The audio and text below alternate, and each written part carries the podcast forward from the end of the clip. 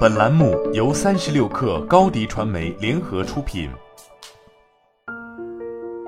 本文来自界面新闻。德勤二零二一年数据显示，中国一二线城市中，百分之六十七的白领有喝咖啡的习惯，平均每年消耗三百多杯咖啡。越来越多的咖啡店正在涌向他们，塞满写字楼所有可能营业的空间。在广州珠江新城、琶洲等写字楼聚集的地方，不止大堂设置咖啡品牌的快取店，一些高层写字楼也被充分利用，摆放着如瑞幸旗下的瑞吉购无人咖啡机。以广州琶洲保利中悦广场大堂的瑞幸咖啡为例，门店下单高峰期一般在上午和午饭后，在工作日营业单数超过四百单。而一家位于广州人民日报华南分社的瑞幸咖啡，在工作日也有超过四百五十的单数。如果按照每单一点七杯四十元的客单价算，这个店的日营业额在一点八至两万元。按照咖啡从业人士王振东的说法，在上海，一家在市区的咖啡店，基本保本杯量在日均一百二十杯至一百六十杯之间，也就是说，每天超过一百杯。就有可能实现单店盈利，而做得好的写字楼咖啡店单数是它的四到六倍。此外，在写字楼大堂开咖啡店，对于品牌而言性价比极高，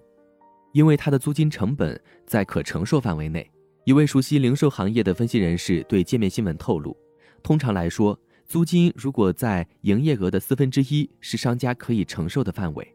上述分析人士说，在上海。开在写字楼咖啡店，一般月租在两万元，一些门店每月营业额十五万，好一点可以达到二十万。高丽国际广州公司董事总经理曾庆庆也对界面新闻表示，以广州珠江新城高德置地秋广场来说，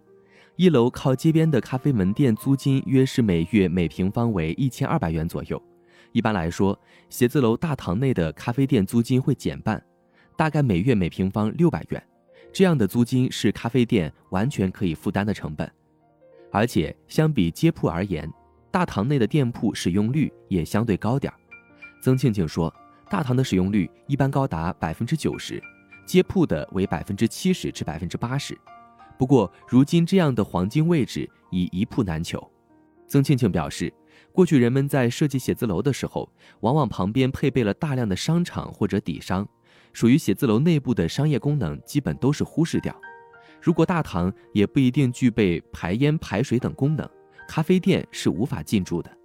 再加上一线城市核心商圈包括新增在内的写字楼不多，导致一楼大堂的商业资源更是稀缺资源。曾庆庆说，招商量很小，也意味着不会放到公开市场或任何的中介机构去交易，有位置腾出之后，在内部市场就消化掉了。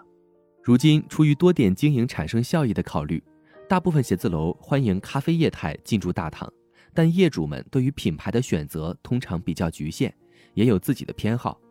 按照多个房地产咨询人士的说法，为了迎合年轻白领的喜好，与周边地方原有商业生态形成互补，业主们会优先招商瑞幸咖啡、星巴克、Manner 等这些连锁品牌。除了认为他们符合写字楼调性外，连锁品牌也相对拥有话语权，可以更快地拿到临商证、卫生许可证等。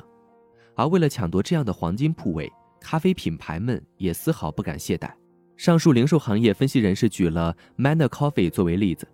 ，Manner 决策比较快，他会快速观察分析写字楼白领的年龄层次，并根据该写字楼附近已有的门店的销量来判断能不能开店。从了解招商到回去协商，再到签约合同。一个星期能完全搞定，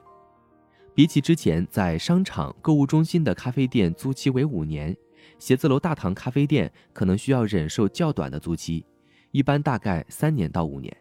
某种程度上，这意味着一旦租约到期，又不得不面临租金上涨的风险。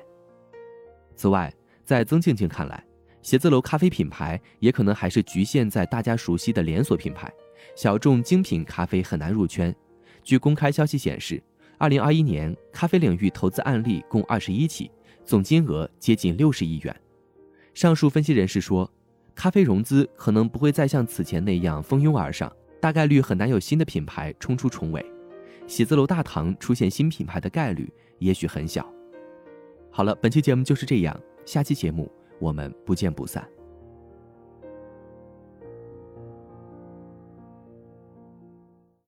你的视频营销就缺一个爆款，找高低传媒，创意热度爆起来，品效合一，爆起来，微信搜索高低传媒。你的视频就是爆款。